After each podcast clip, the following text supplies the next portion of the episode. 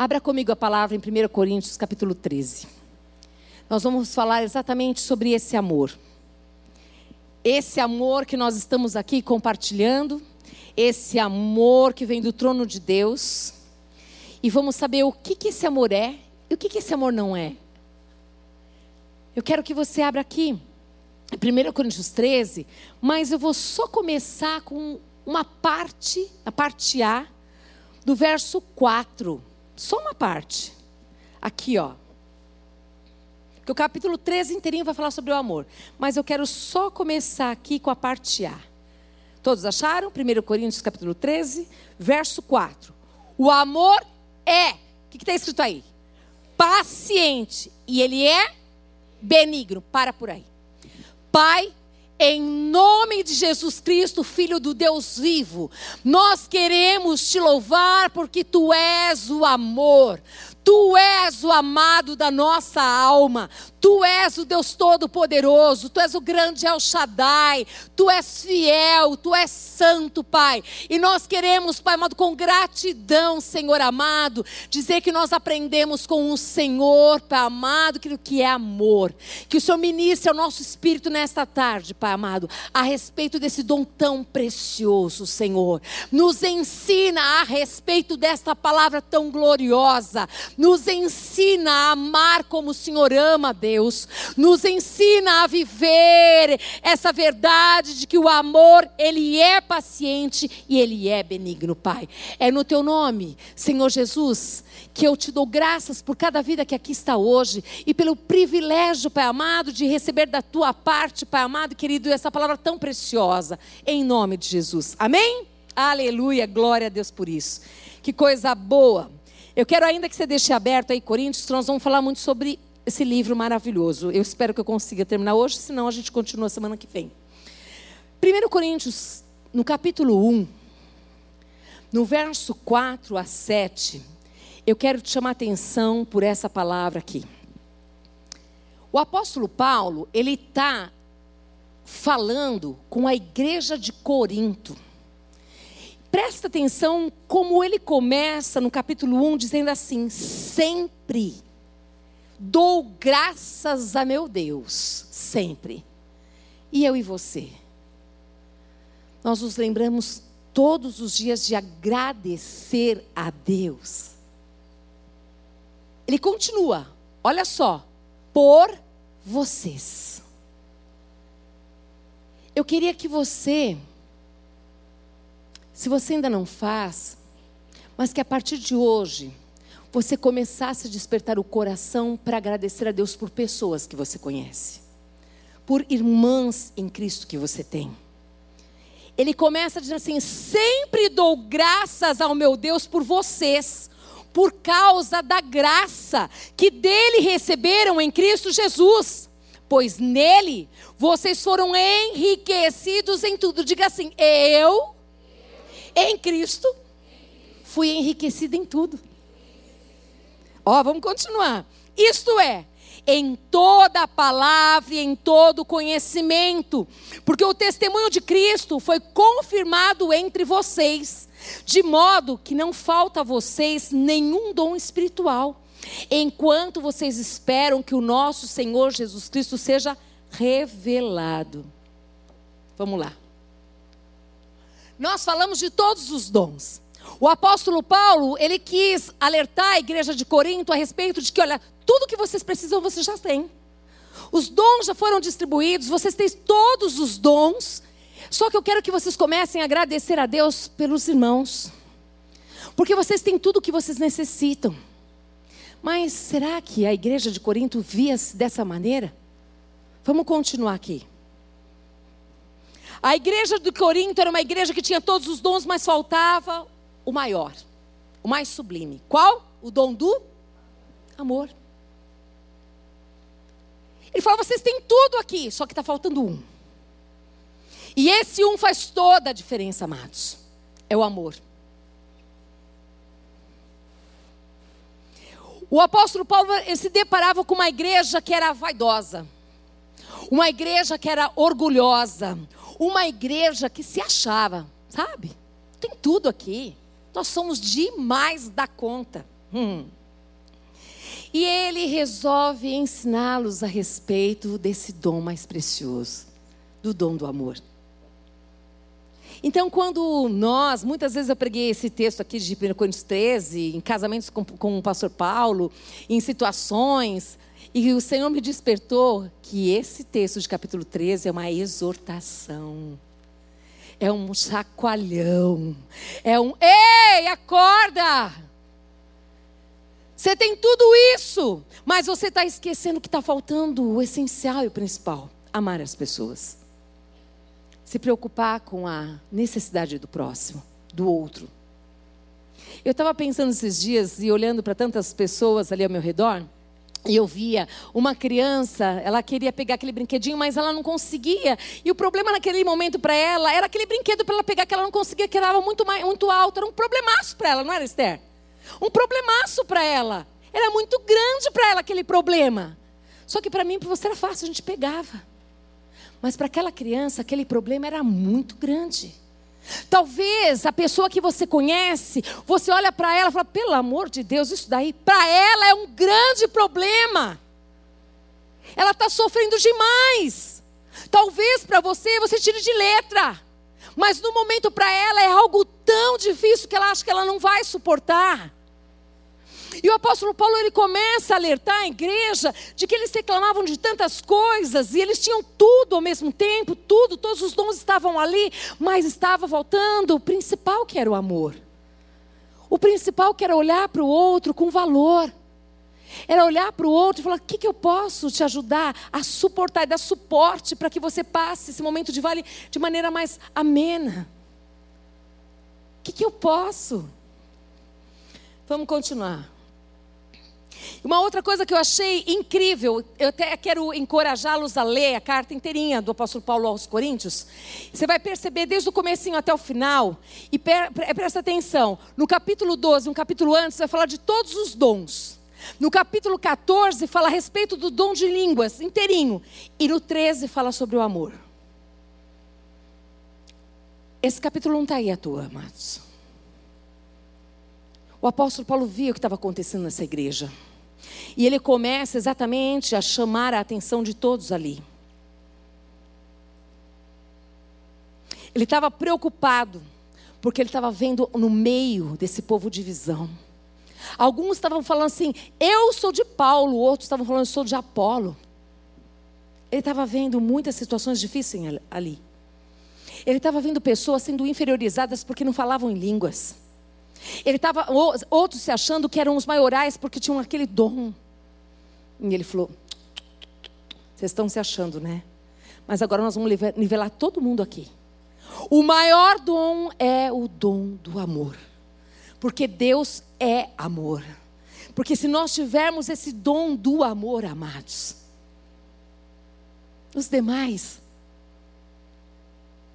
a gente vai lembrar sempre: para que, que o Senhor me deu? Para servir o outro para servir o outro. Tudo que Deus me dá não é para mim, é para servir o outro, é abençoar o outro. E ele começa a perceber exatamente, muitos ali se sentiam inferiorizados, pois muitos davam valor aos dons de sinais, dons de milagres, dons de prodígios. Vamos continuar. Veja se tem alguma coisa a ver nos dias atuais. Você percebe? Eu acho demais a palavra de Deus. Deus nos ama e essa palavra é poder. Para que a gente realmente seja curado de todo e qualquer sentimento de vaidade que possa haver no nosso coração. Todo e qualquer sentimento da gente sentir, sabe, maior do que o outro, porque um fala isso, outro tem um dom daquilo. Amados, se não for o Senhor dar para nós, é tudo dele, nós não teremos nada, e nós não somos nada se não vier do Senhor. Então, uma coisa mais maravilhosa, eu estava conversando com as meninas hoje a respeito o como é melhor servir as pessoas. Como é prazeroso ter para dar a outros. Como é bom tudo isso. Como é triste quando a pessoa só quer receber, receber, receber. ela não sabe que ela está perdendo o melhor. E isso o apóstolo Paulo estava demonstrando que ele estava preocupado com essa igreja. Ele nem estava lá, ele já estava longe. Mas ele sabia notícias, ele acompanhava de perto. E ele manda carta, exatamente falando dessa situação toda. Porque o coração dele, quando você ama, você se preocupa com o outro, né? Quando você ama, você fala assim: não, peraí, a pessoa está indo para aquele caminho, não, eu vou dar um jeito. Eu vou fazer uma carta, um telegrama, eu vou fazer, sei lá, qualquer coisa aí dos dias de hoje, manda o um e-mail, o WhatsApp, sei lá o quê. Mas alguma coisa eu tenho que fazer para ajudar, para que eles possam viver o melhor de Deus. E ele começa a dizer: Eu preciso fazer, eu preciso desconstruir esse sentimento de vaidade, de orgulho, e fazer com que eles sintam um desejo de amar.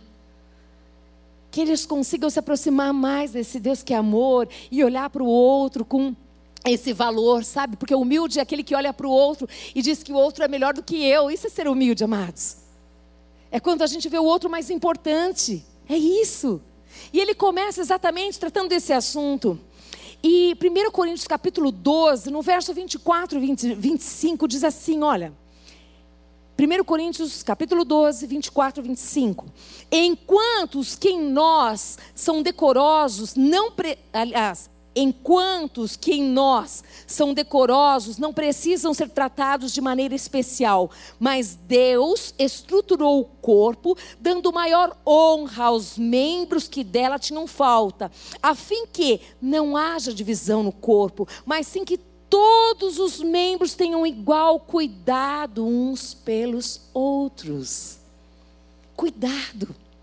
Se nós estamos sabendo que nosso irmão está pecando, nós não podemos usar da oração como fofoca. Espalhar para a igreja toda, olha, olha por fulano, porque fulano de tal. Não. Vai imediatamente no trono da graça, apresenta essa pessoa. Segundo passo, vai até essa pessoa e fala assim: querido, posso te ajudar? Querida, posso te ajudar?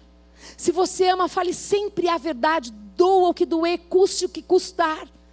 Mas estenda as tuas mãos. Não coloca para fora, amados. Não fala, que bom que foi embora. Não, olha essa pessoa, não.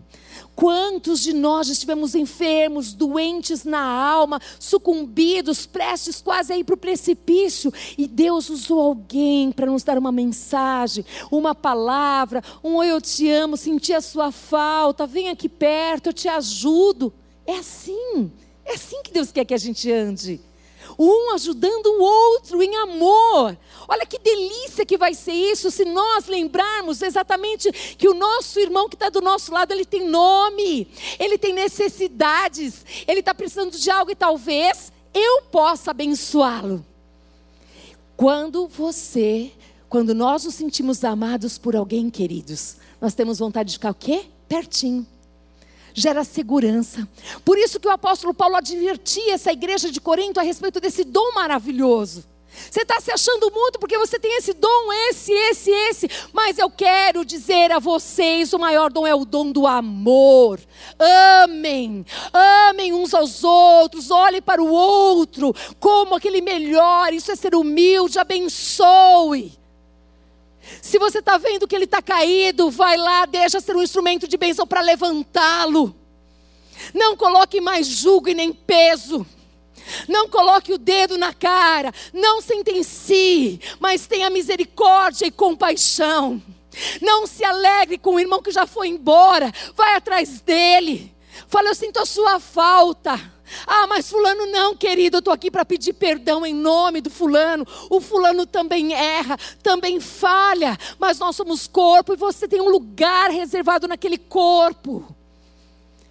Ah, querido, se nós agirmos dessa maneira, não vai ter como o diabo entrar, não vai ter como. O amor, ele prevalece quando a gente deixa a unidade, o amor vai prevalecendo e a gente vai sendo que um, selando o outro, um elo mais forte, não é crescendo. O apóstolo Paulo dizia a respeito disso porque ele se importava com a igreja de Corinto. Muitos falavam dessa igreja, tinham todos os dons, mas estava faltando a essência, o amor. Muitos brigando por ministérios e posições mas não é isso. Nós nos completamos, nos abençoando uns aos outros, servindo uns aos outros com os dons que Deus tem nos dado. Toda essa série de ministrações a respeito de dons. E nós encerrando hoje com o amor. É para dizer, eu quero. Senhor, eu desejo. Eu quero esse dom, Senhor, o dom do amor. Eu quero amar como o Senhor ama. Eu quero enxergar como o Senhor enxerga. Isso muda toda a história, queridos. Vamos continuar aqui.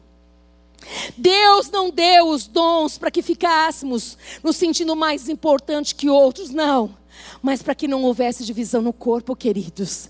Deus deu os dons para que cada vez mais nós estejamos no lugar, no lugar certo, abençoando uns aos outros e como um corpo, funcionando perfeitamente, aonde Ele é o cabeça e como cabeça Ele vai dirigindo esse corpo e quem vai chegando vai sendo abençoado.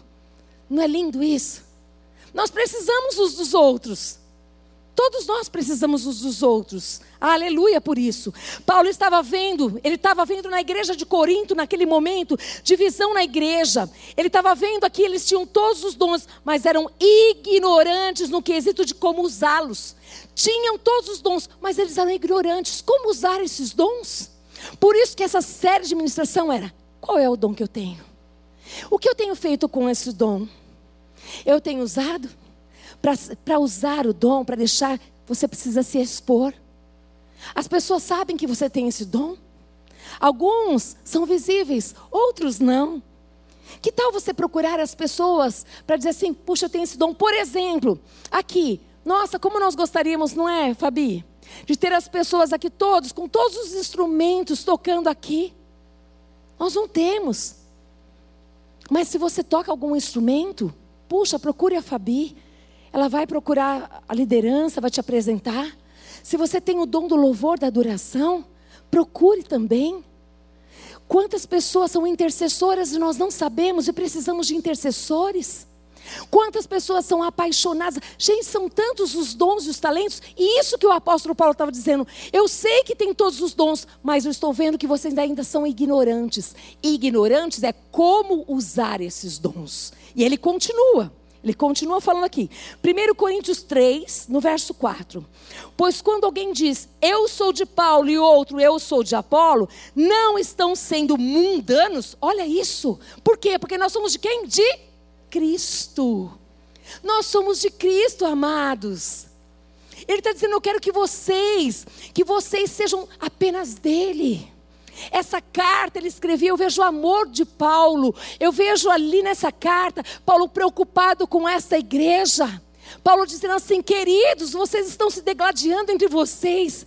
Tem uma coisa que vai resolver. E eu quero que vocês comecem a pedir o amor. O amor vai igualar. O amor vai trazer uma unidade.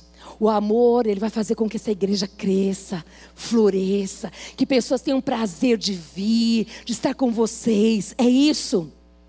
Somente o dom do amor poderia unir essa igreja. Por isso ele escreve esse capítulo entre esses dois capítulos que eu falei. O capítulo 12, que fala de todos os dons, e o capítulo 14, que fala a respeito do dom de línguas. Ele fica exatamente no meio. Ele coloca ali com um propósito particular.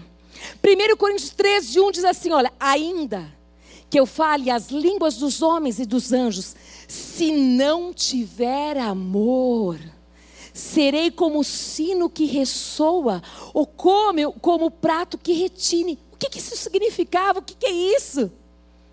De que adianta você estar tá falando em línguas? Olha que coisa tremenda isso aqui, olha.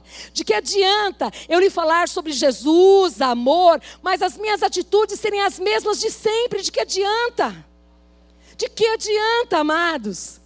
Nós exercitarmos tantos dons e talentos e as nossas atitudes serem completamente contrárias. Ele está dizendo: é necessário que você tenha esse amor. Esse amor não pode faltar. Você pode ter todos, mas é necessário ter o dom do amor. E ele continua: onde não condiz com esse amor? Pelo contrário, eu lhe irrito com um som persistente, mas vazio se não tiver amor. Ou seja, ele diz assim: olha, de que adianta você falar tantas coisas e você não viver isso? Sabe? A tua palavra vai irritar, vai ser um vazio, vai ser aquele barulho de sino que toca, toca, toca, toca e não diz nada. Ele está falando assim: eu quero lhes alertar, eu quero que vocês busquem esse dom do amor, eu quero que vocês saibam que Deus é amor, que Ele habita em vocês. É necessário que vocês não se vangloriem com os dons que vocês têm, mas que vocês possam servir uns aos outros, amados. Os dons que temos, O fruto do Espírito, uma árvore não tem fruto para ela, é para servir ao outro. Os dons não é para nós, é para o outro ser abençoado. É isso. Ele estava alertando essa igreja para que ela vivesse o melhor ainda. Às vezes já está tão bom, não é? Ah, eu já tenho, eu falo dom de línguas. Olha, eu falo dom de línguas, eu interpreto, que bacana, que legal. Ele falou assim, isso aí é como um barulho de sino, ó, está tocando. Mas eu quero ver se está condizendo tudo isso. Se você é isso lá fora se você é cheia do amor, lá no ponto de ônibus, lá no metrô, lá na sua casa, lá na escola com seus filhos, lá com os amigos, com os parentes, com os vizinhos, eu quero saber se esse dom glorifica o meu Pai. Eu quero saber se as pessoas olham e elas falam assim: Eu quero isso que você tem, esse amor. É isso que o apóstolo Paulo queria: despertar esta igreja para viver esse dom, que é o mais sublime, que é o mais profundo, que é o mais poderoso. É esse dom que vê o outro como igual e não como maior, não como menor, mas como igual, que ama e fala: "O que eu posso te ajudar?"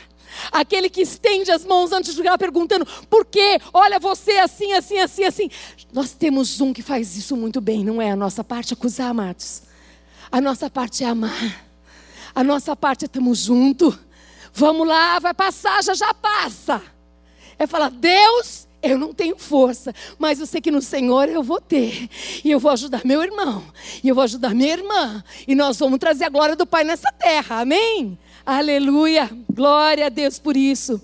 1 Coríntios 13, no verso 2 diz: Ainda que eu tenha o dom de profecia, saiba todos os mistérios e todo o conhecimento, e tenha uma fé capaz de mover montanhas. Olha só se não tiver amor, nada serei. Nada serei. Olha que coisa gloriosa. Sabe? Sabe quando a pessoa já está se sentindo o Todo-Poderoso? Ah, Deus usa para revelar, Deus usa para falar em línguas, Deus dá profecia, Deus faz isso, isso, isso. Tá Tudo isso, se não tiver amor, não é nada. Não é nada, amados. E você vai entender por que, que ele fala isso. Por que, que ele fala isso? Ontem eu estava falando com uma pessoa a respeito de eternidade. Eu falei: se nós começássemos a pensar na eternidade, os nossos valores, o nosso posicionamento mudaria. As coisas daqui ficariam perecíveis em segundo plano. E tem um livro que eu já falei para vocês, vou falar de novo, que eu li de novo. Em uma semaninha eu li esse livro de novo. Você já conhece. Em seus passos, o que faria Jesus? Leia esse livro. Anota, lê esse livro. Eu até pensei, e graças a Deus que o Espírito Santo me lembrou, que eu tinha falado e depois esqueci, mas lembrei agora. No, nos 21 dias, olha que legal, boa, anota aí, gente. Nos 21 dias de jejum, nós vamos fazer um negócio. Vai começar dia 29 de agosto, nós vamos até dia 18 de setembro. Nós vamos experimentar, só um pouquinho assim. Eu sei que muitos já vivem, vão continuar vivendo, mas eu vou lançar o desafio para quem ainda não vive. Não vive essa parte que eu vou falar agora. Nesse período de jejum, nós vamos experimentar assim, desde a hora de acordar até na hora de dormir, tudo que a gente vai fazer, a gente vai pensar nessa frase: Hum, o que faria Jesus? Ah, não. Não. Eu só tenho um pouco de farinha. Eu não posso dar para você, Fátima. Eu só tenho um pouquinho. Jesus daria? Uhum. Então eu vou dar. Mas não vai parar por aí. Você vai anotar. Você vai nos procurar. Cadê o pessoal do louvor? Quantos louvores a gente tem mais ou menos? Quatro, cinco, vinte minutos de louvor? Quatro. Tá, ainda é pouquinho, né? Nós vamos depois do louvor, a gente vai fazer depois. Não sei como é que vai ser, gente, porque o Espírito Santo que manda, eu, eu, eu só obedeço. Nós vamos dar um jeito nesse negócio aqui. Vai ser o seguinte: você vai dar o teu nome e vai contar o seu testemunho. Um. Você vai pelo menos contar um. O que que você fez em todos os dias, se Deus ordenar você fazer, você vai fazer. Mas você vai separar um testemunho. E você vai falar aqui. Lógico que tem que ser uma coisa breve. Pum. Não dá para ficar 10 horas, né, falando. Mas eu quero te animar a compartilhar conosco Qual é o resultado de você que se dispôs a falar assim: Senhor, eu vou fazer o que o Senhor faria. E depois eu vou contar como é que foi. Como é que você se sentiu pior ou melhor? Quando você obedeceu, você falou: puxa, se Jesus estivesse aqui, ele responderia assim. Se Jesus estivesse aqui, ele faria dessa maneira. Se Jesus estivesse aqui, ele faria. Você vai compartilhar conosco, amém? Lógico que é livre, você vai ficar à vontade. Eu só quero te animar porque eu gostaria que todas as quartas tivesse um testemunho. De uma maneira simples, tem vergonha, escreve, a gente lê. Você não quer aparecer, você quer aparecer assim, no bom sentido. Você, você não liga para estar aqui na frente, é isso, gente. você não liga para estar aqui na frente. Gente, às vezes eu faço umas coisas que eu, não, eu, não, eu não nem percebo depois que eu fiz, né? Outro dia uma pessoa foi lá almoçar em casa e assim acabou o tomatinho cereja, sabe? Eu peguei, peguei assim com a mão, falei, ó, oh, peraí que eu vou pegar um tomatinho cereja, pus no prato da pessoa. Sabe assim? É assim, acontece. É, quem, quem conhece é desse jeito. Então eu quero dizer para você assim, simples. Olha, eu ia fazer tal coisa. Eu ia fazer desse jeito, mas eu lembrei daquilo que você falou assim: o que faria Jesus? Aí Jesus falou assim: eu faria assim, ó. Ah, você faria assim? Então eu vou fazer assim. E você vai colocar assim embaixo, assim: o que você sentiu quando você fez isso? Eu tenho convicção plena que você vai sentir uma alegria de ter feito. Que você vai sentir, falar assim: meu Deus do céu, me trouxe uma alegria de ter vencido a mim mesma e fazer do jeito de Jesus, porque eu alegrei o coração de Jesus, amém? Compre esse livro, leia esse livro, gente. Eu leio esse livro, de vez em quando eu pego ele lá e leio. O que, em seus passos, o que faria Jesus? E quando eu estava lendo nele, me veio isso de lançar esse desafio e a gente contar uns testemunhos rapidinhos aqui. Amém? Mas vamos lá, agora vamos voltar aqui. Aleluia, glória a Deus. Vamos lá. 1 Coríntios 13, 2, eu já li para vocês. Vou só ler de novo porque eu fiquei falando, né? Ainda que eu tenha o dom da profecia, saiba todos os, os mistérios e todo o conhecimento, e tenha uma fé capaz de. Nossa, nem bebi água, Jesus, tem misericórdia de mim. Eu estou vendo que está seco aqui, não sabia por quê. Olha aqui é, e tenho uma fé capaz de mover montanhas, se não tiver amor, nada serei. O apóstolo Paulo estava tentando acordá-los, pois de que adiantava as profecias, a fé sobrenatural, o conhecimento. Para eles, para eles, era muito importante, gente, porque assim eles se achavam o máximo. Aí ele vai, acaba a raça deles. Ele fala: Quer saber? Eu quero que vocês saibam que tudo isso é bom. Mas se for tudo isso sem amor, de nada vai valer. De nada vai valer.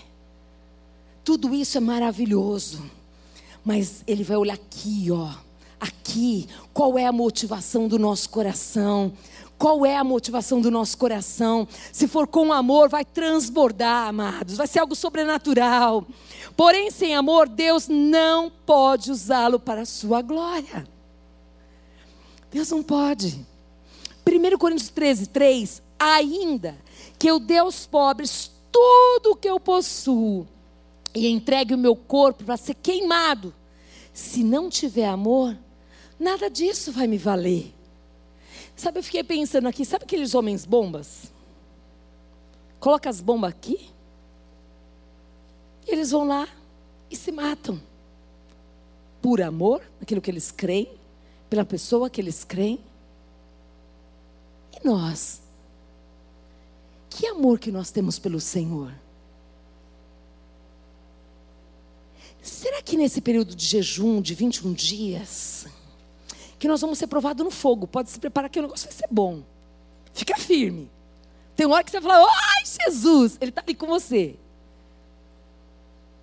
Mas, se nós estivermos no Senhor, se nós estivermos cheios de amor, vai acontecer algo sobrenatural.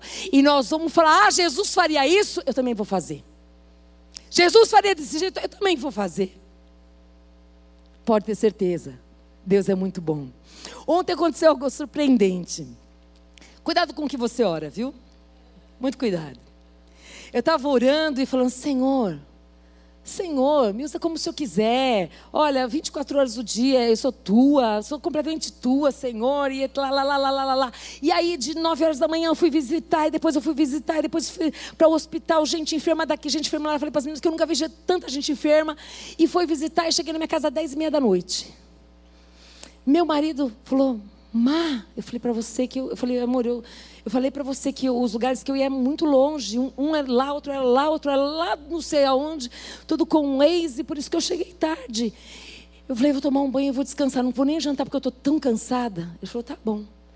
Aí eu fui, deitei, eu deitei, fiz a cobertinha assim. Aí o Paulo foi lá para o escritório, estava escrevendo lá.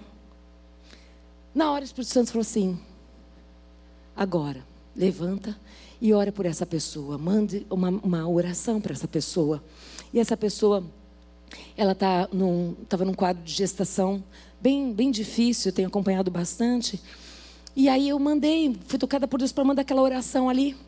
E impressionante, eu fui colocar o celular, só fiz a oração, assim mesmo como eu falo para vocês, fiz a oração, coloquei o celular assim do lado, mas assim, eu coloquei o celular do lado, a pessoa assim, já viu, eu falei assim, nossa, será que ela vai responder agora? Aí me veio assim, espera. Imediatamente ela falou assim, pastora, meu filho vai nascer agora, meia-noite. Eu falei, ai, Espírito Santo. Eu falei assim, então tá, amanhã, depois do culto eu vou te visitar. Não vai não, você vai agora. Ai, Jesus do céu e da terra, Pai do céu. Eu falei, Jesus, e agora? Aí meu filho entrou no quarto e falou assim: Mãe, eu falei: Oi, filho. Aí ele falou assim: Que foi? Eu falei: Aconteceu isso, isso, isso, isso. E aí? Eu falei: Então, o que, que faria Jesus? Ele ia dormir ou ele ia? O que você acha ali? Ele ia. A pessoa está num quadro de risco, gravidez de risco. A criança nasceu no final de setembro a família preocupadíssima, enfim, uma série de coisas. E eu falei, Jesus, vamos lá falar com o marido, né? Falou, é, você não ia dormir? Então eu ia dormir. Mas, aí ele falou assim: Você vai? Uhum. Você também vai. Ai, meu Deus, mas olha a hora. Eu falei, nós vamos chegar lá meia-noite. Ia ser horário desse dia. Meia-noite nós vamos chegar lá. Aí ele falou, tá certo. Pôs a roupa e falou, Senhor, abre os caminhos. Nós chegamos lá, cinco para meia-noite. Isso era, acho que 11h20. Está no meu celular aí, gente. Já era 11h20, 11h30, sei lá que horas que eram. Deus, quando a gente ora, a gente coloca a nossa vida, a gente fala coisas para Deus, a gente precisa saber o que a gente fala. Se a gente está preparado para dar aquilo que nós estamos falando, porque Ele vai nos provar. Agora a pergunta é: pensa na alegria que eu senti. Cadê o cansaço, amados? Foi embora. Porque Ele sempre vai. Porque todas as vezes que a gente estiver cansado, exausto, e o Senhor fala: levanta e vai não é na tua força, é no poder dele. E sabe o que vai acontecer com você? Suas forças vão ser renovadas, você vai voar como águia. Aí você dorme três horas, você fala, dormi dez horas, vamos dar glória. Porque é isso que ele faz, gente. É isso que ele faz, e ele quer que a gente experimente disso. Quando a gente faz, o que faria Jesus? A gente faz. A gente vai falar assim: é no teu poder, Pai. No meu eu não consigo. Eu estou tão cansada. Mas você vai voar como águia. É isso que ele faz conosco. Amém? Glória a Deus por isso. Ah, Deus maravilhoso. Vamos embora. Vamos continuar aqui. Bom, o apóstolo Paulo queria que eles olhassem para dentro de si e enxergassem qual a motivação que os levava a dar tudo que eles tinham. Quando ele falou nesse versículo, 1 Coríntios 13, 3, ele queria que eles parassem para pensar sobre isso. Eu acho lindo, gente, porque o culto tem, é um culto racional. O apóstolo Paulo, quando ele escreve essas cartas, ele está falando, eu quero que vocês pensem a respeito. Eu quero que vocês pensem qual é a motivação do vosso coração. Por que, que vocês estão fazendo dessa maneira? Sabe, se nós tivermos todos esses dons e fizermos, executarmos, se tiver amor, vai ser uma explosão no inferno, amados. Vai ser algo lindo. Mas se for para nossa glória, pode ter certeza que tem um tempo determinado. O negócio vai acontecer. Não vai perdurar muito tempo. Deus abate o soberbo, a Bíblia diz isso, não somos nós. Ele faz. E ele estava alertando por amor por amor que ele tinha aquele povo, aquela igreja, aquela cidade que estava se perdendo completamente. Vamos continuar. Aleluia, Deus. Ele insistia, se não fosse por amor, que de nada valeria. Uhum. Mas esse amor a quem? A Deus. Por isso que eu quero que você pense sobre isso. Se você ama Deus, se você quer tirar um sorriso dos lábios dele todos os dias, pense: o que Jesus faria no meu lugar? Se eu fizer, nós vamos alegrar o coração dele. E se eu não sei fazer, eu vou pedir para ele. Ele vai nos instruir, ele vai nos ensinar como lidar com essa pessoa, como fazer o que ele está pedindo. Eu não sei, Senhor, mas ele sabe. Ele vai nos ensinar, ele vai nos instruir. Muitos nos dias de hoje entregam os seus corpos, acabei de falar, né? Para serem queimados, enfim, tantas coisas, né? O nosso Deus não precisa desse tipo de sacrifício. Mas ele precisa de um sacrifício nosso. Qual é? Negar a si mesmo. A gente não precisa queimar o nosso corpo, não precisa colocar bomba. A gente não precisa fazer nada disso, mas nós precisamos de um sacrifício que é negar a nós mesmos. Esse sacrifício, sim, Ele deseja que nós façamos. Esse Ele quer. Esse Ele deseja que a gente faça. Esse é o sacrifício que Ele aguarda que nós venhamos fazer o sacrifício da obediência. Amém? Aleluia. João capítulo 14, no verso 21, diz assim: Quem tem os meus mandamentos e lhes obedece, esse é o que me ama. Como que eu posso falar que eu amo a Deus, que eu amo Jesus, que eu amo o Espírito Santo, se Ele manda fazer algo e eu não obedeço? Que amor é esse, gente?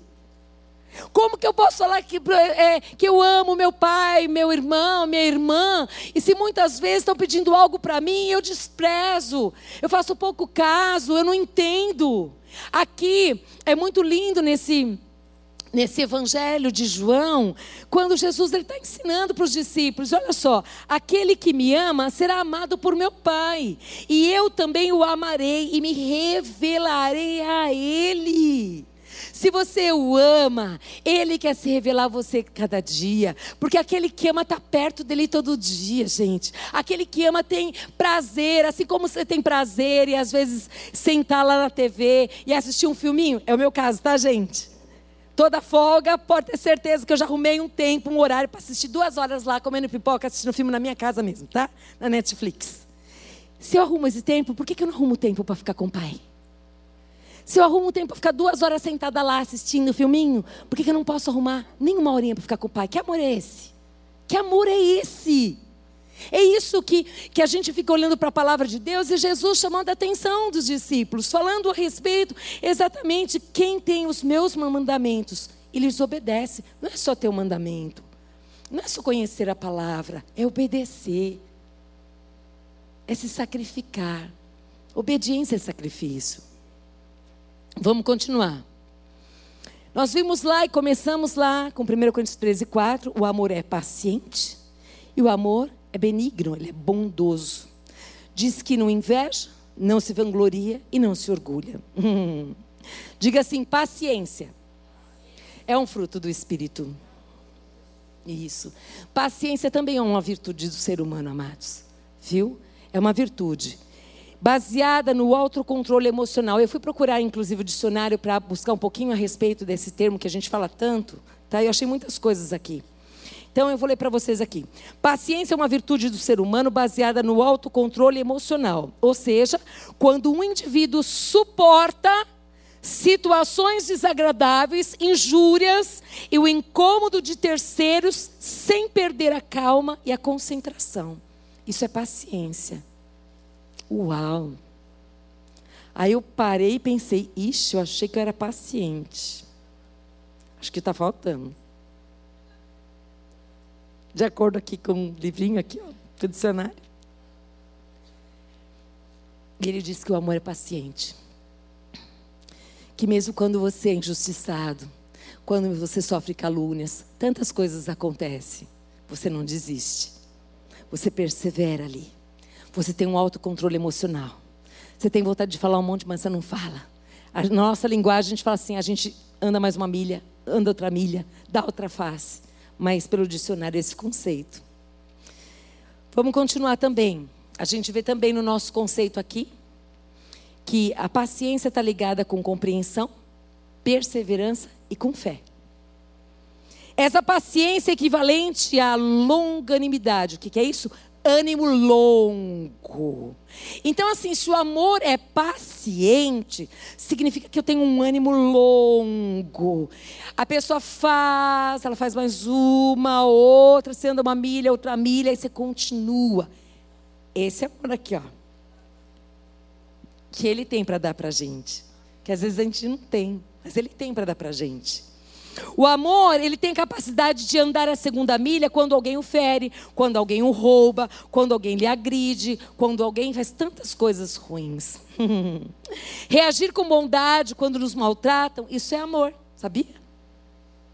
Você podia fazer tantas coisas ruins, mas você resolve aqui, ó, derramar no coração dessa pessoa. Isso é amor.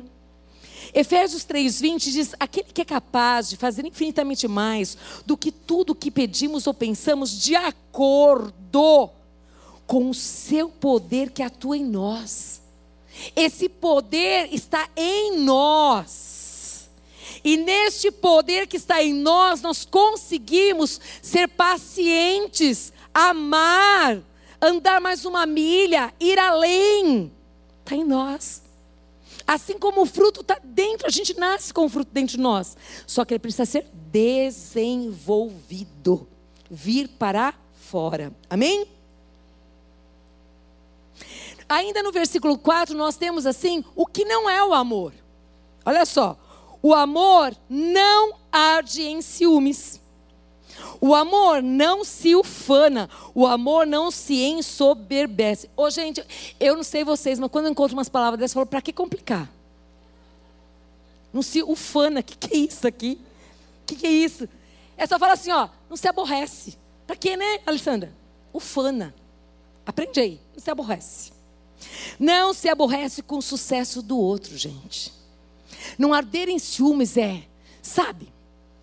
Quando você você está com as suas amigas e você está com o mesmo. Todo mundo está querendo. Vamos colocar um exemplo aqui, vai, X. Um carro amarelo, vai, colocar uma coisa assim para, né?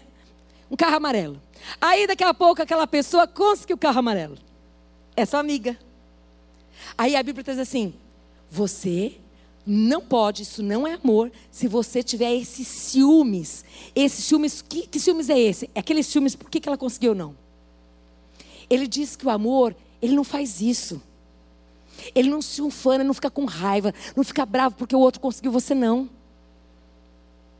Gente, essa palavra falou tanto comigo que eu falei com a Annelise aqui, no dia que eu não pude vir, né, Annelise? Falei, Annelise, desculpa, me perdoa, já tinha preparado toda a palavra, é uma santa, vai para o céu mesmo.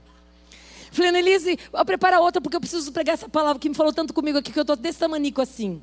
Aí ela foi lá correr. Porque eu fiquei olhando e falei, Jesus, tem misericórdia da minha vida. Gente, às vezes acontecem essas coisas na tua vida. Só comigo que acontece? E aí você fala: Meu Deus, tira de mim, Senhor.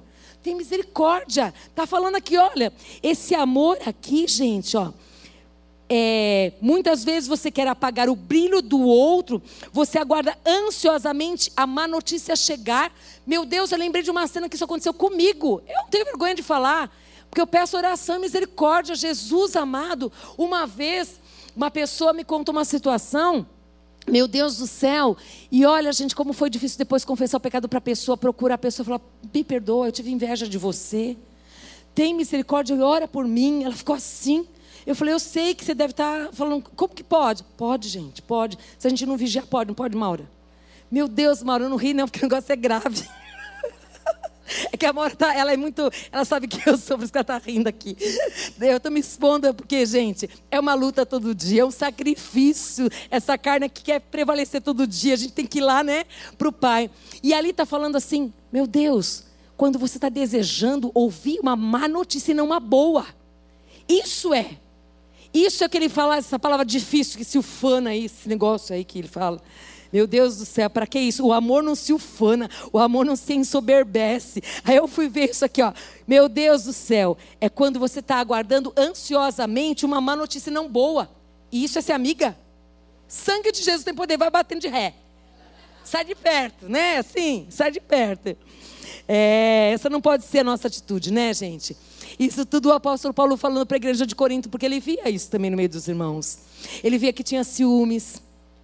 Ele via que eles falavam mal uns dos outros. Ele via que uns desejavam mal dos outros. Então eu, eu, eu, eu comecei a ver essas cartas de uma maneira tão diferente na minha vida eu comecei a ver de uma outra maneira tão linda. Eu vi assim, 1 Coríntios 13, sempre o amor é isso. Eu vi como uma carta de exortação, mas assim, paternal, sabe? De um pai que ama os seus filhos e que está ensinando e falando assim: eu quero que vocês vivam melhor. Eu quero que vocês olhem para vocês mesmos, sabe? Que vocês deixem para trás, se arrependam de tudo isso e que todos os dons que vocês têm, os talentos que vocês têm, seja realmente para servir uns aos outros, mas que em tudo isso o amor prevaleça.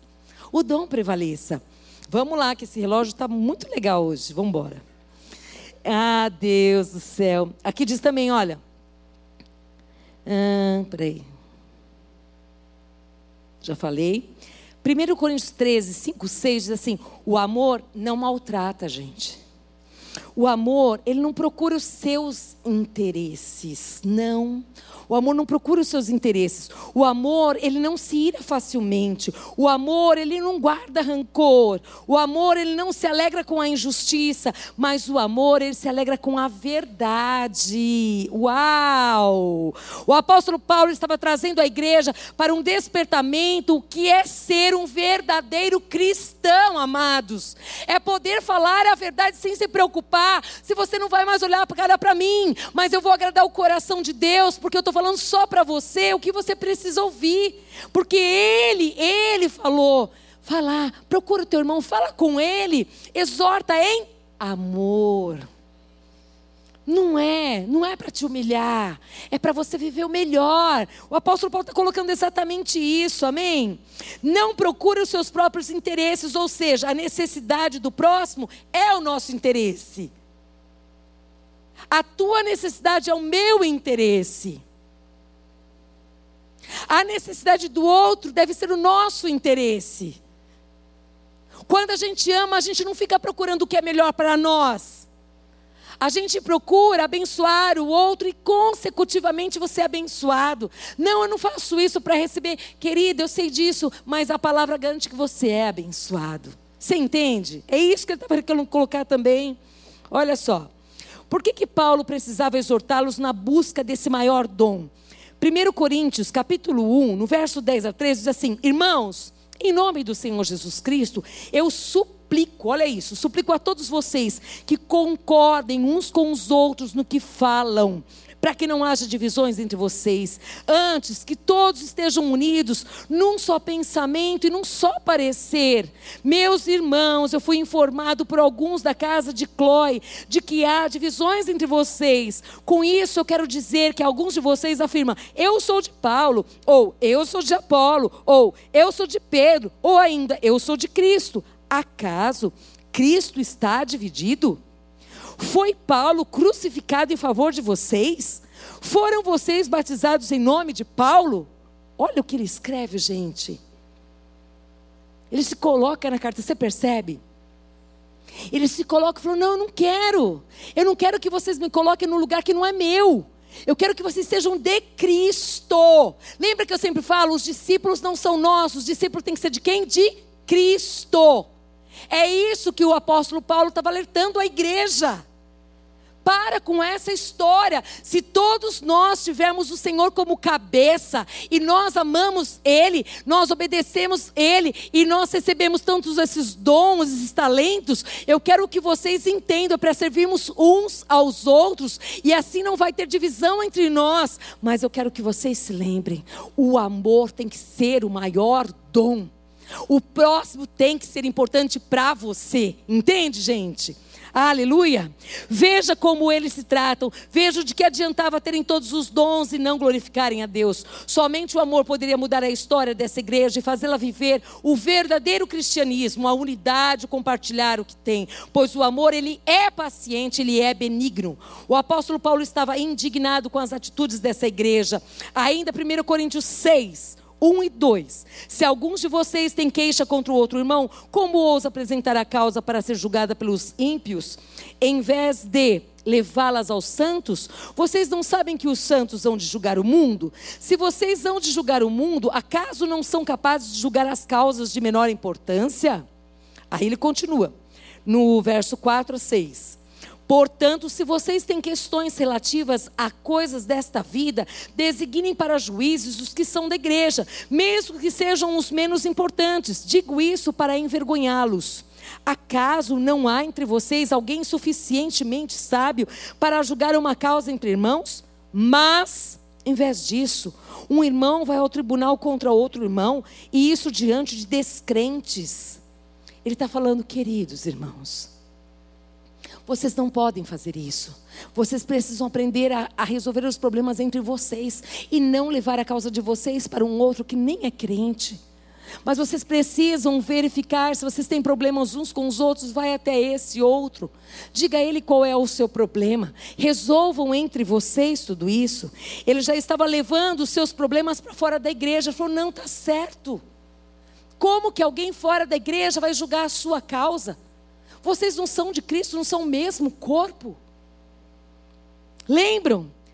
1 Coríntios 13, 4, 5. Não inveja, não se vangloria e não se orgulha. Não maltrata, não procura os seus interesses. Não se ira facilmente, não guarda rancor.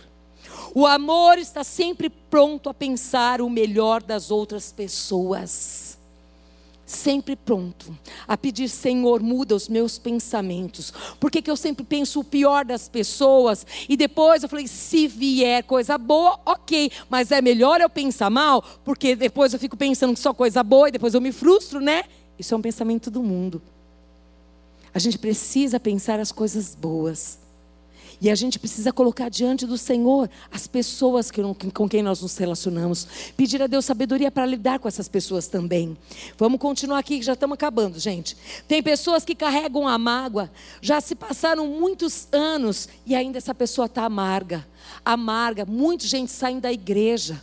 Muitos não se falam dentro da igreja. Muitos têm problemas com pessoas fora da igreja, mas são cristãos e os outros não são cristãos e estão carregando mágoa. E o apóstolo Paulo está dizendo: de que adianta todos esses dons? Se vocês não conseguem viver o melhor que é o amor.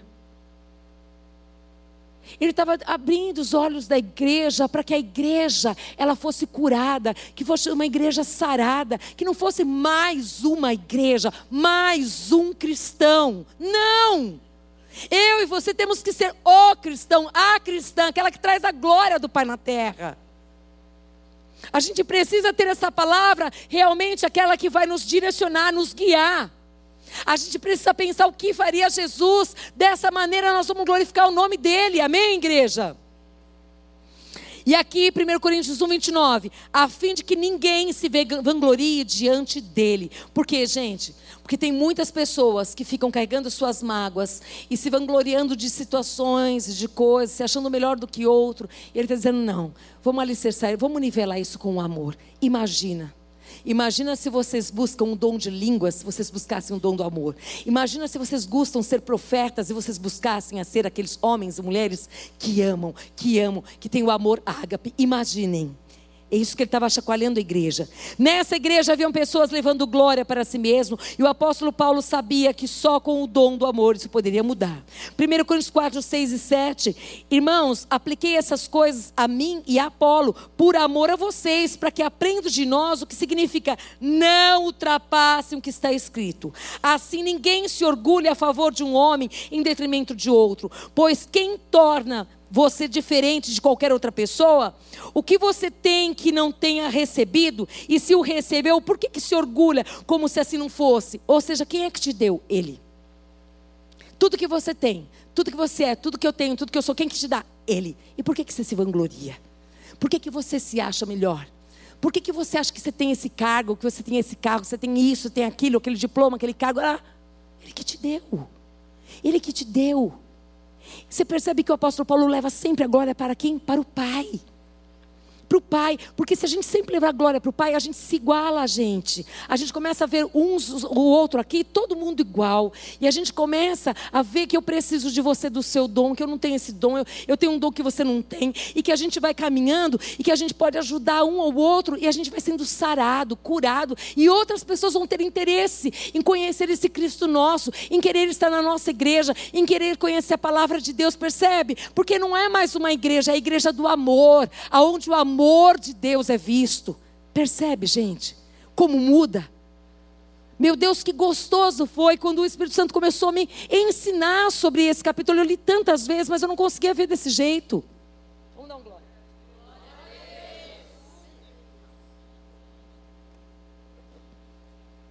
Terminando. Vamos lá. O apóstolo Paulo estava falando também a respeito deles ficarem colocando ele num pedestal. Pedestal, colocar ele, colocar o Apolo no pedestal. É perigoso. Pedestal é um lugar pequeno, para a pessoa cair um minuto. Por que, que eu gosto muito de falar que eu sou humana, igualzinha a vocês mesmo? Não vem me colocar nesse pedestal, porque eu não gosto mesmo, gente. Eu sei que isso aqui é dom. Deus me deu um dom, eu estou aqui nesse lugar como você está em outros lugares. Por quê? Porque é fácil de cair, amados. É muito perigoso. Por que, que às vezes tem aqueles cultos de idolatria, não sei quem, a fulana, beltrana, não sei o que das coisas. Isso não é saudável, amados. A pessoa começa a achar que é um superstar, uma estrela, e daqui a pouco é perigoso. Sabe? Então, se a gente perceber que nós estamos nos servindo aqui uns aos outros, assim como eu recebi quando as meninas vieram aqui, adoraram, quando outra vem aqui fala de oferta, outro ora, nós precisamos uns dos outros aqui nos mais diversos dons, então não deixa que o sentimento de inferioridade alcance o seu coração, que você se sinta inferior ao outro, aquele não. Mas fala, Senhor, eu, sei, eu só quero ser o que o Senhor quer que eu seja. Só isso. Eu só quero lá que o Senhor me revele lá o que o Senhor tem escrito no Salmo 139, que os meus dias estão contados. Eu quero viver aquela palavra ali. Eu quero que o Senhor vai me moldando. Tem uma forma do Senhor aí. Eu sei que tem umas coisas para arrancar. Ainda mais essas gorduras aqui. Tem bastante para arrancar. Mas tem outras coisas também para arrancar. Mas eu quero estar na forma do Senhor, né? E ele vai arrancando, gente. Ele vai tirando aí, vai ser coisa boa. Porque o que Deus faz é bom, não é? Então entra na forma, coisa boa do céu. Por isso que esse jejum de Daniel vai ser coisa do céu em se dar.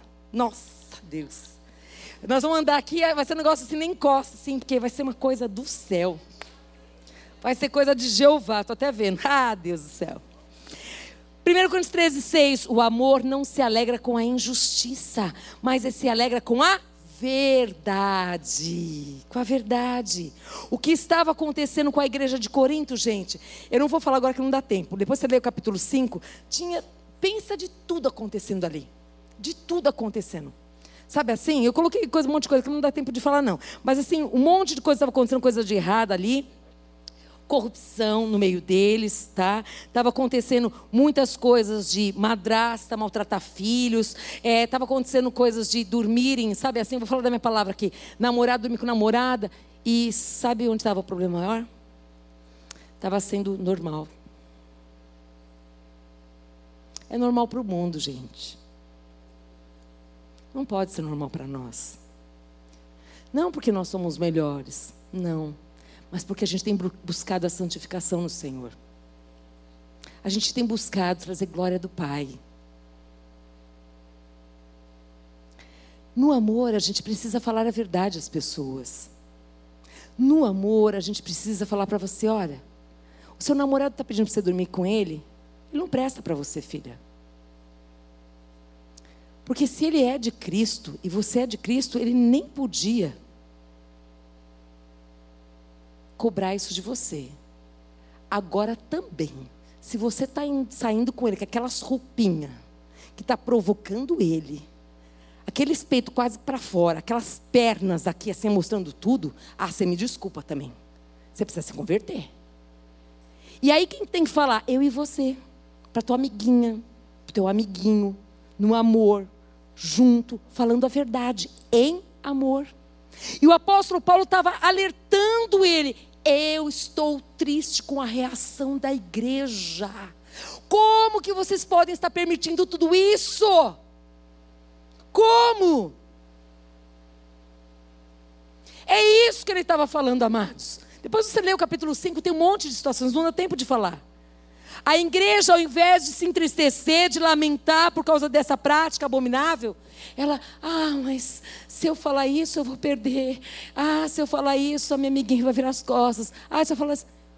Ora, jejua e fala: Você crê que eu amo você de verdade? Você crê que eu realmente te amo? Creio, eu preciso te falar.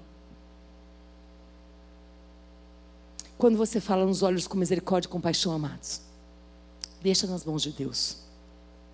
É isso que o apóstolo Paulo estava alertando. Estou acabando, gente, pelo amor de Deus. Ui. A igreja estava ensoberbecida por causa do pecado. Paulo disse: irmãos, o amor não se conduz inconvenientemente. Não dá. Não dá. Não dá para dizer que eu amo ao Senhor, não dá para dizer que eu tenho o dom do amor e me comportar inconvenientemente, gente. Não dá, não condiz, não bate. É isso. Como que você pode dizer que você ama a Deus e você está compactando de um monte de corrupção, de mentira, de engano, disso, daquilo? Não combina, não dá. É isso, é isso. Paulo fala à igreja de Corinto que o amor faz. O amor tudo sofre, tudo crê, tudo espera e tudo suporta. Ui, essa parte a gente arranca, né? Será que estava existindo intolerância na igreja de Corinto? O amor tudo sofre. Lá na igreja de Corinto não estava acontecendo isso. Ninguém estava sofrendo. Estava todo mundo bem, todo mundo falando a mesma língua, todo mundo concordando entre eles, estava tudo certo. Só que esqueceram de fazer uma perguntinha. E se Jesus estivesse aqui, ele faria isso? Depois você lê lá, é, capítulo 8, 9, 10. Ele está falando sobre a liberdade cristã. Ele estava dizendo que alguns irmãos estavam usando mal a liberdade, não agindo com amor, mas fazendo tropeçar o irmão fraco. Porque, é, porque quem é de Cristo, gente, sempre vai lembrar. Por quem que Cristo morreu? Por mim e por você. Se eu sei, por exemplo, vou dar um exemplo. Eu sou chamada para pregar em algumas igrejas que são de usos e costumes. Então a gente não pode usar calça, não pode usar brinco, essas coisas. Vocês acham que eu vou assim lá? Lógico que não. Isso é uma provocação. Isso é um desrespeito. Então, eu quero dizer uma coisa para você. Eu não posso levar o meu irmão a pecar. Não posso. Eu tenho que respeitar o meu irmão. Eu tenho que ser zelosa naquilo que eu sei que foi proposto. Eu posso não concordar. Mas se eu fui convidada ali, eu vou exatamente como aquela igreja é. Por exemplo, tem igrejas tradicionais. Eles falam comigo, não pode falar em línguas. Nós sabemos que nós temos domínio sobre tudo isso. O que, que eu vou fazer ali? Eu vou levar a palavra. E realmente, eu respeito. Tem tantas coisas que a gente podia falar aqui, mas não dá tempo de falar. Só quero que você lembre sobre tudo isso, amém, amados? Nós não podemos levar o outro a, a tropeçar. O que significa o amor que tudo sofre? Significa que você, por amor ao seu irmão, abre mão de um direito teu em relação a ele, em favor dele. Por você amar, você abre mão do seu direito para favorecer ele, amados. A ética cristã não é regida pelo conhecimento que você tem. A ética cristã deveria ser regida pelo amor. Por isso, não fale mal de igreja nenhuma. Não faça isso. Ame. Mesmo que você não concorde com um monte de coisa, não interessa. Não fale mal. Abençoe. A nossa boca foi feita para abençoar. Amém? Ainda que você vai fazer algo que para você não tem nenhum problema, mas se você vai ferir o seu irmão, você não deve fazer. Você abre mão. Amém, amados? Se para ele, se para ele fere, faça. Respeita. Respeita.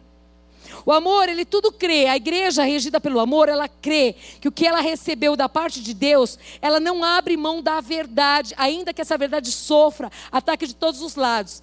Por exemplo, seria muito fácil a gente pregar aqui sempre sobre prosperidade. Isso aqui estaria entupido, gente, até lá embaixo, teria que colocar telão. Não tenho nada contra.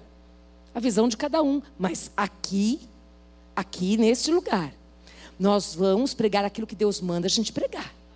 Amém? Não tenho nada contra quem pregue.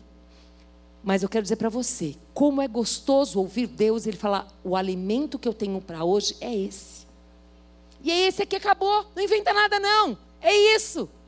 Ah, é difícil, dói, machuca, mas aquele que persevera, aquele que recebe a palavra de Deus, por mais difícil que ela seja, traz cura, traz libertação para você ficar livre e viver a vida que Deus tem para você, querido. Amém?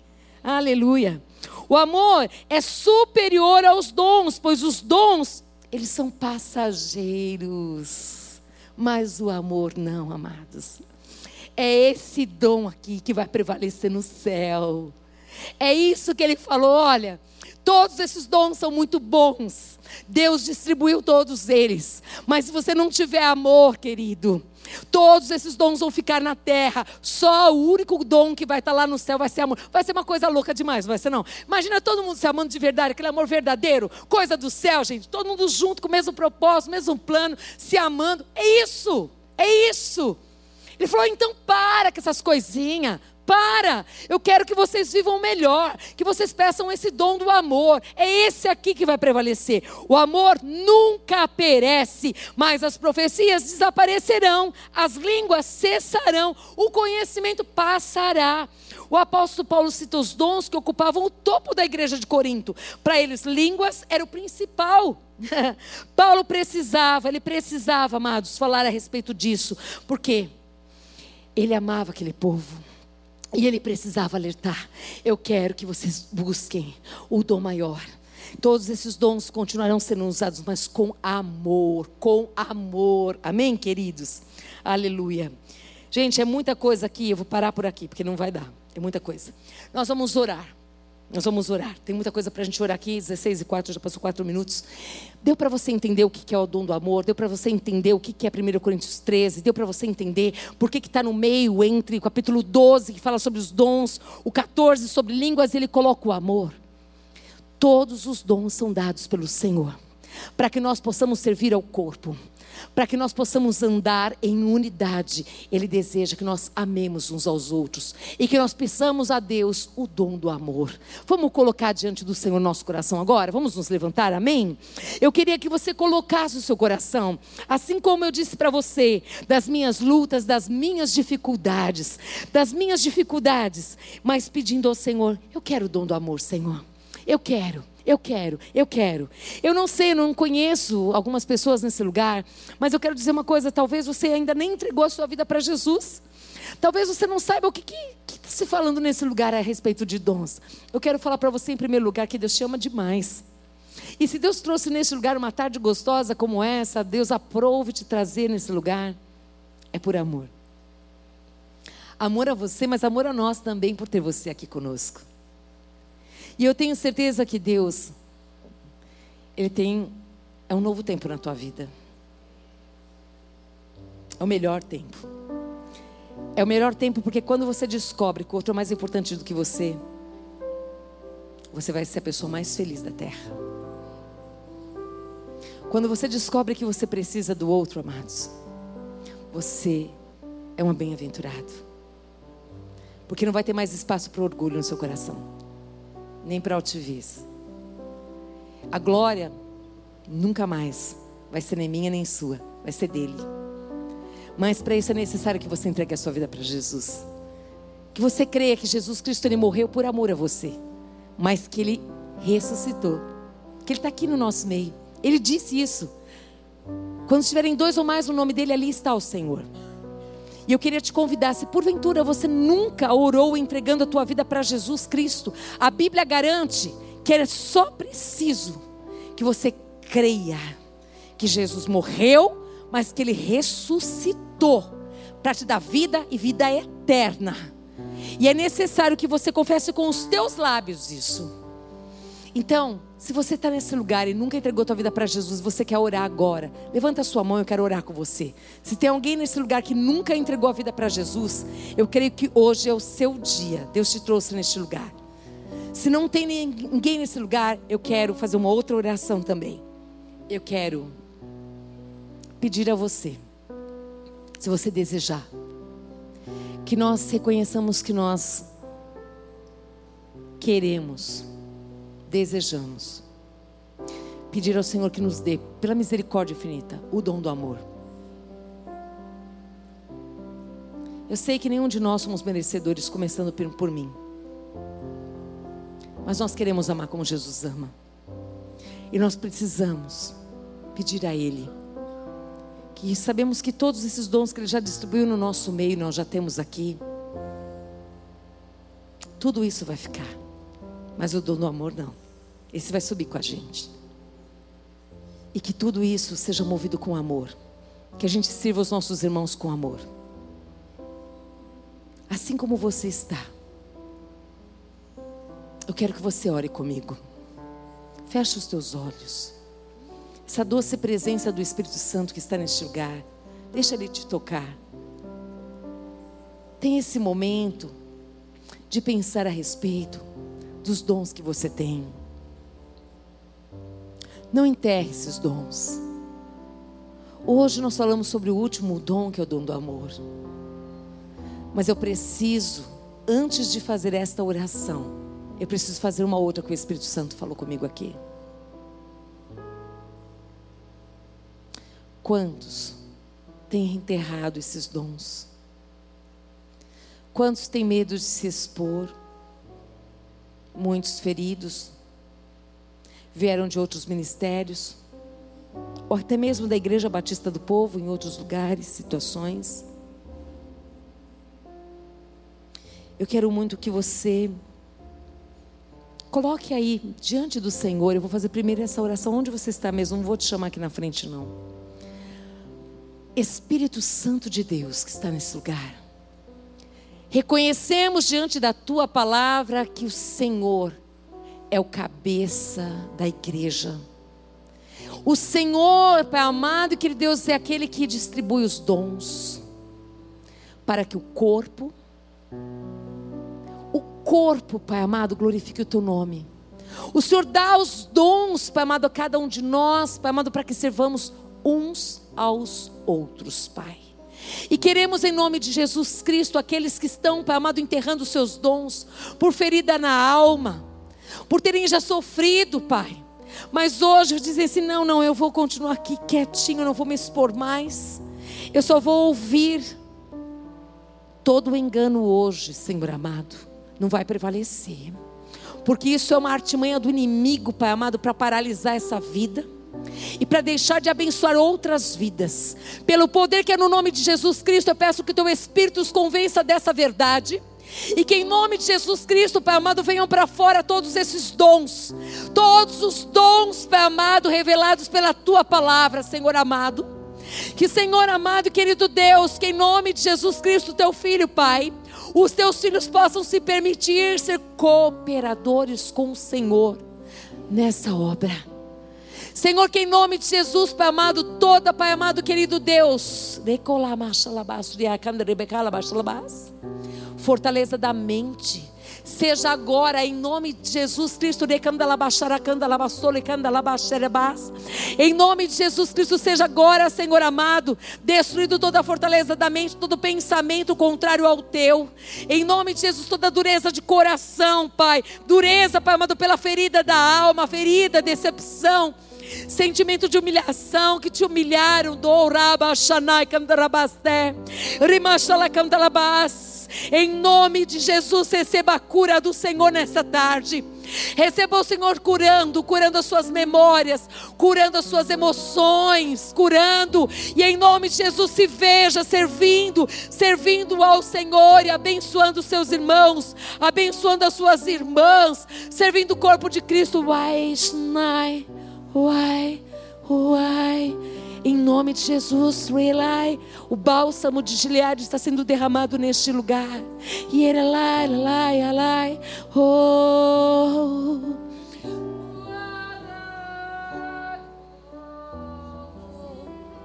Recebe a cura Recebe a cura, a cura, cura, cura. Deus curando.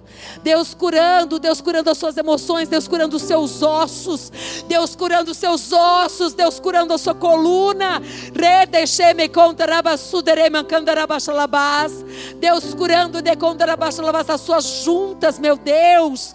Meu Deus, oh meu Deus, está queimando as minhas juntas. Eu sinto que o Senhor está queimando. O Senhor está, Pai amado, quero curando juntas aqui. Em nome de Jesus, isso são feridas na alma de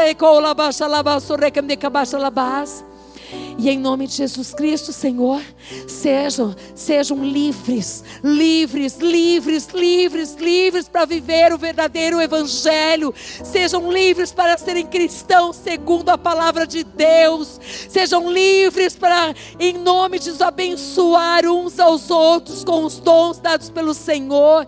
Why? Why? Why they? Why they go?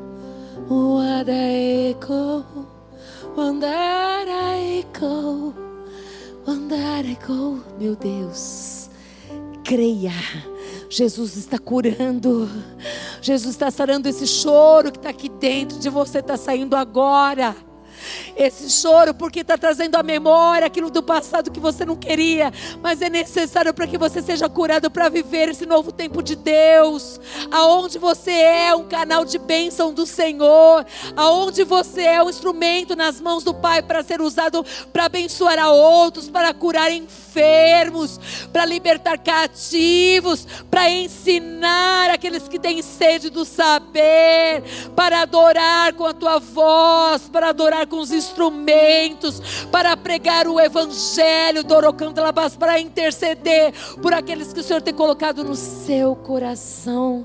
Uai, uai, uai, uai, uai, lai, lai, lai, lai, lai, uai, uandarai.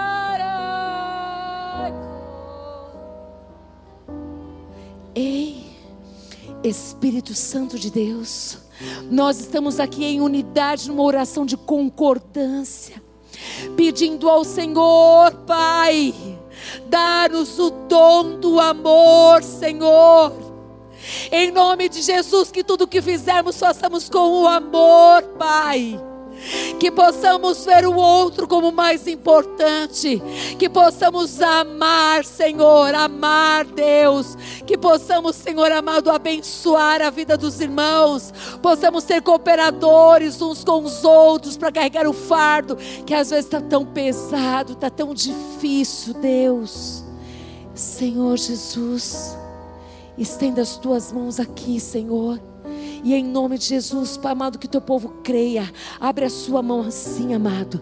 Abre a sua mão e agora, decalamashalabás. Receba em nome de Jesus aquele que crê. O Senhor diz: Pede-me, te darei. Deus, nós pedimos nessa tarde que o Senhor dê, Pai amado, o dom do amor, Pai. E que tudo que nós fizermos, façamos com amor e para a glória do teu nome. Em nome de Jesus, profetizamos sobre a nossa nossa vida, sobre este corpo, sobre a igreja, sobre os ministérios, unidade, amor, Senhor amado, em nome de Jesus Cristo, Senhor amado Deus, Pai, profetizamos a multiplicação do teu povo, a multiplicação desse povo,